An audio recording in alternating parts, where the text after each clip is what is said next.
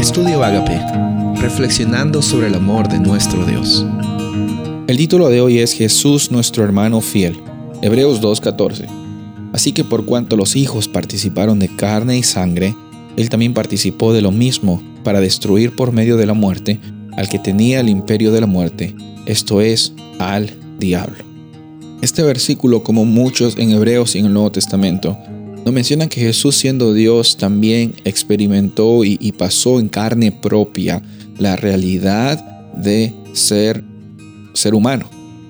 Por eso es que en estos días hemos estado analizando la interacción entre Jesús y nosotros como la de un hermano mayor, como la de un hermano que siempre está dispuesto a, a, redimirnos, siempre está dispuesto a rescatarnos de situaciones que nosotros no tenemos eh, forma de salir por nuestras propias fuerzas. También vemos que Jesús es un hermano que no se avergüenza de nosotros, no, no es que cuando hacemos las cosas bien está orgulloso de nosotros y cuando quizás en algún momento nos desconectamos de la realidad de abundancia, que, el Padre nos ofrece, Él dice, no los conozco a ustedes, no estoy, estoy avergonzado de ustedes. No, eh, vemos también de que él siempre está orgulloso de nosotros, siempre está eh, feliz de llamarnos eh, hermanos. Eh, es más, especialmente en las situaciones difíciles que nosotros vamos, Él más aún quiere identificarse contigo como un hermano para que puedas confiar en Él.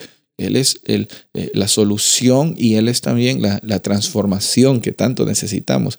en este concepto de Jesús como hermano vemos de que Él fue un hermano no solo de apariencia, sino un hermano de carne y sangre. Literalmente, eh, por medio de ese concepto de carne y sangre, vemos de que Él experimentó Él mismo la realidad en qué consiste un ser humano y también por medio de los sufrimientos de la humanidad que Él recibió, por medio de, de las experiencias que Él pasó y cargar con el pecado de todo el mundo, eh, él también fue perfeccionado a través de esos sufrimientos y nosotros también somos perfeccionados a través de eso, los sufrimientos que vienen en nuestra vida para que eh, el nombre de Dios sea conocido, para que eh, Él transforme las, las dificultades y los sufrimientos en oportunidades, para que la gente conozca que hay un Dios real y que nuestra identidad no está basada en nuestras experiencias de vida, sino en quien dice nuestro Padre que somos.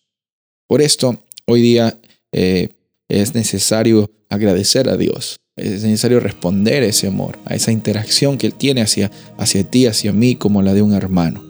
Él nos está extendiendo la mano y cada momento quiere que recordemos que la experiencia que tú y yo vivimos es una experiencia de transformación, una experiencia de, día a día. Eh, la, la, podamos vivir contando en este hermano que nos transforma, que nos redime, que vivió lo que hemos vivido y que nos entiende y nos da vida, nos da abundancia. Soy el pastor Rubén Casabona y deseo que tengas un día bendecido.